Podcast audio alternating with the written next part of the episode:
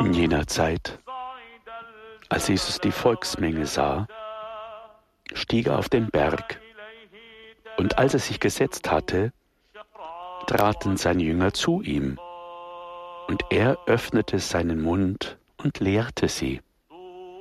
Er sagte, Selig die Armen im Geist, denn ihnen gehört das Himmelreich. Selig die Trauernden, denn sie werden getröstet werden. Selig die Sanftmütigen, denn sie werden das Land erben. Selig die hungern und dürsten nach der Gerechtigkeit, denn sie werden satt werden. Selig die Barmherzigen, denn sie werden Barmherzigkeit erlangen. Selig die ein reines Herz haben, denn sie werden Gott schauen.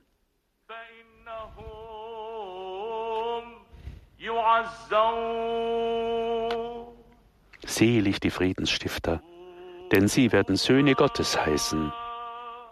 Selig die verfolgt werden um der Gerechtigkeit willen, denn ihnen gehört das Himmelreich. Nach der feierlichen Verkündigung des Evangeliums hören wir nun die Worte des Heiligen Vaters, die Auslegung dazu.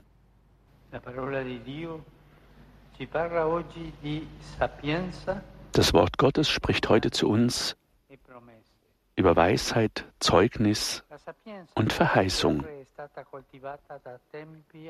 Die Weisheit wird in diesen Ländern seit der Antike kultiviert. Sein Streben hat den Menschen schon immer fasziniert.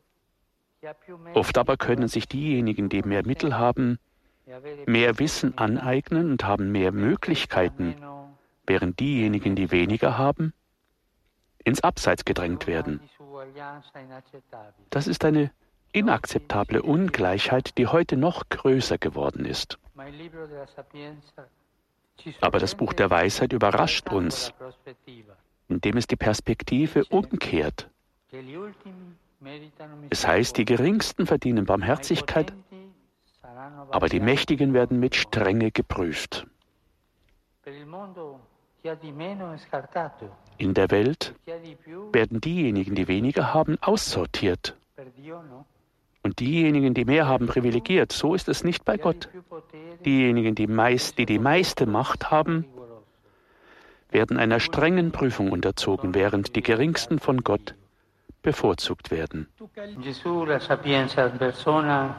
Jesus, die Weisheit in Person, vollendet diese Umkehrung im Evangelium.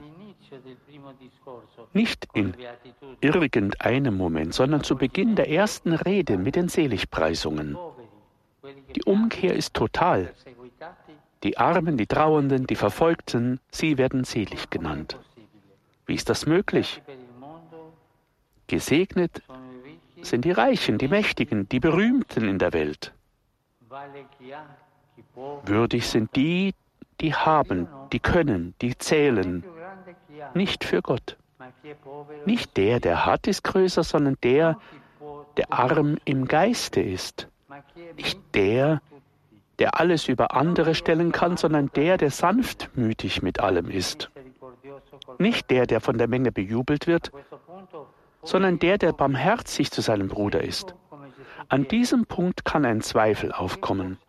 Wenn ich so lebe, wie Jesus es verlangt, was gewinne ich dann dafür?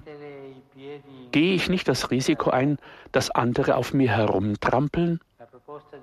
Lohnt sich der Vorschlag von Jesus? Oder ist er ein Verlierer? Es ist kein Verlust, aber es ist klug.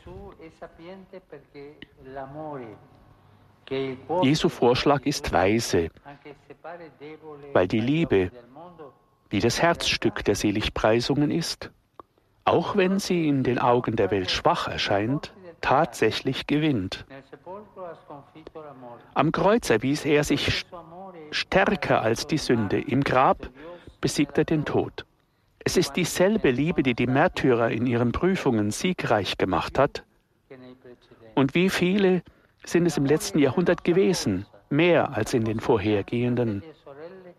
Die Liebe ist unsere Stärke, die Stärke so vieler Brüder und Schwestern, die auch hier Vorurteile und Beleidigungen, Misshandlungen und Verfolgungen um des Namens Jesu willen erlitten haben. Aber während die Macht, die Herrlichkeit und die Eitelkeit der Welt vergehen, bleibt die Liebe. Wie der heilige Apostel Paulus gesagt, sie wird niemals enden. Die Seligpreisungen zu leben bedeutet also, das, was vergeht, ewig zu machen. Es gilt, den Himmel auf die Erde zu bringen. Aber wie leben wir die Seligpreisungen? Die Seligpreisungen fordern uns nicht auf, außergewöhnliche Dinge zu tun, Dinge zu vollbringen, die über unsere Fähigkeiten hinausgehen. Sie bitten um ein tägliches Zeugnis.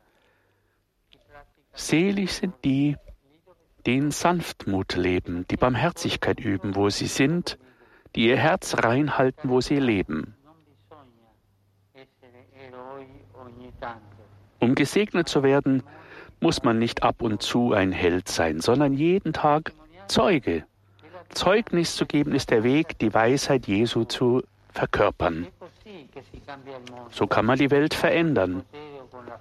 Nicht mit Macht oder Gewalt, sondern mit den Seligpreisungen. Denn das ist es, was Jesus tat. Er lebte bis zum Ende, was er am Anfang sagte. Es geht darum, die Liebe Jesu zu bezeugen, dieselbe Nächstenliebe, die der heilige Paulus in der heutigen zweiten Lesung so schön beschreibt. Schauen wir einmal hin, wie er es dargestellt hat. Erstens sagt er, dass Nächstenliebe großmütig ist. Mit diesem Adjektiv haben wir nicht gerechnet. Liebe scheint ein Synonym für Güte, Großzügigkeit, gute Werke zu sein. Und doch sagt Paulus, dass Nächstenliebe vor allem großherzig ist. Es ist ein Wort, das in der Bibel von der Geduld Gottes erzählt. Im Laufe der Geschichte hat der Mensch immer wieder den Bund mit ihm verraten, ist in die üblichen Sünden zurückgefallen und der Herr, statt müde zu werden und wegzugehen, ist jedes Mal treu geblieben, hat vergeben, hat neu angefangen. Die Geduld, jedes Mal neu anzufangen, ist die erste Eigenschaft der Liebe. Denn die Liebe entrüstet sich nicht, sondern fängt immer wieder neu an. Sie wird nicht traurig, sondern startet neu. Sie wird nicht entmutigt, sondern bleibt kreativ.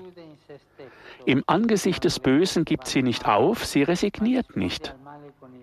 Diejenigen, die lieben, verschließen sich nicht vor, vor sich selbst, wenn etwas schiefläuft, sondern antworten auf das Böse mit Gutem und erinnern sich an die siegreiche Weisheit des Kreuzes. Der Zeuge Gottes handelt so. Er ist nicht passiv, fatalistisch. Er lebt nicht auf Gedeihen Verderb den Umständen entsprechend, dem Instinkt und dem Augenblick ausgeliefert, sondern er ist immer hoffnungsvoll, weil er in der Liebe gründet, die alles entschuldigt, alles glaubt, alles hofft, alles erträgt. Wir können uns jetzt fragen, was ist denn mit mir? Wie reagiere ich auf Situationen, die nicht gut laufen? Im Angesicht von Widrigkeiten gibt es immer zwei Versuchungen. Die erste ist, zu fliehen, wegzulaufen, uns abzuwenden, nichts mehr wissen zu wollen. Die zweite ist, im Zorn zu reagieren mit Gewalt. So geschah es mit den Jüngern in Gethsemane. In ihrer Verwirrung flohen viele und Petrus griff zum Schwert. Aber weder die Flucht noch das Schwert lösten etwas. Jesus hingegen hat die Geschichte verändert. Aber wie? Mit der demütigen Kraft der Liebe, mit seinem geduldigen Zeugnis. Das ist es, wozu wir aufgerufen sind. So erfüllt Gott seine Verheißungen.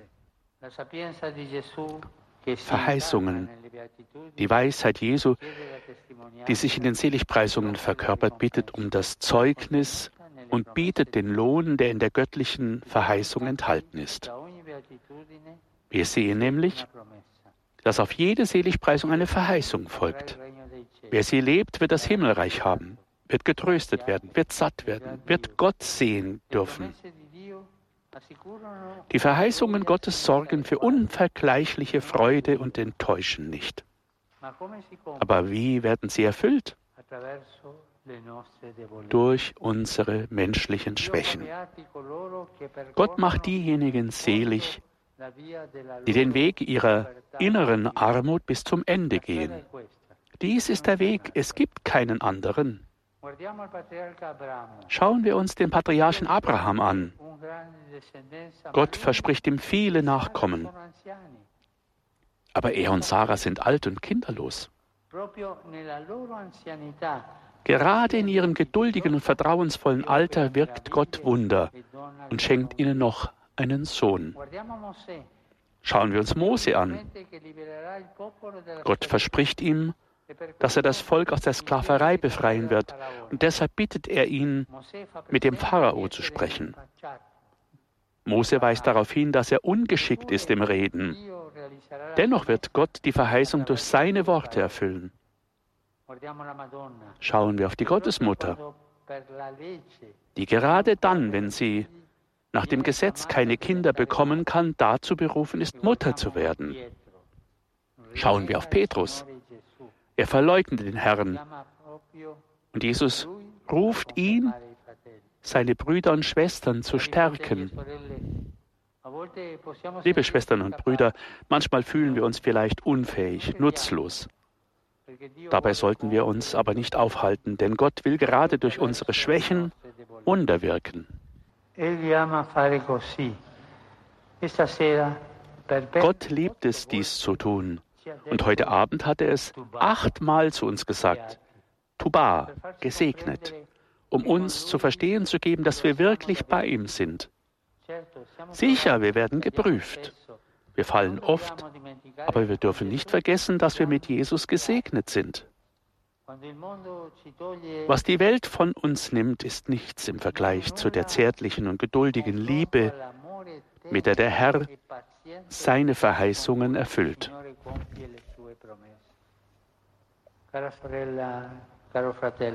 Liebe Schwester, lieber Bruder, vielleicht schauen Sie auch einmal auf Ihre Hände, die leer zu sein scheinen. Vielleicht regt sich Misstrauen in Ihrem Herzen und Sie fühlen sich vom Leben nicht belohnt. Wenn es der Fall ist, fürchtet euch nicht. Die Seligpreisungen sind auch für euch. Für euch, die ihr bedrängt seid, die ihr hungert und dürstet nach Gerechtigkeit, die ihr verfolgt werdet. Der Herr verspricht ihnen, dass ihr Name in seinem Herzen im Himmel vermerkt steht. Und ich danke heute euch und für euch, weil hier, wo in der Antike die Weisheit aufkam, in diesen Zeiten so viele Zeugen aufgestanden sind, oft von den Chroniken übersehen, aber wertvoll in den Augen Gottes. Zeugen, die, indem sie die Seligpreisungen leben, Gott helfen, seine Verheißungen des Friedens erfüllen zu können.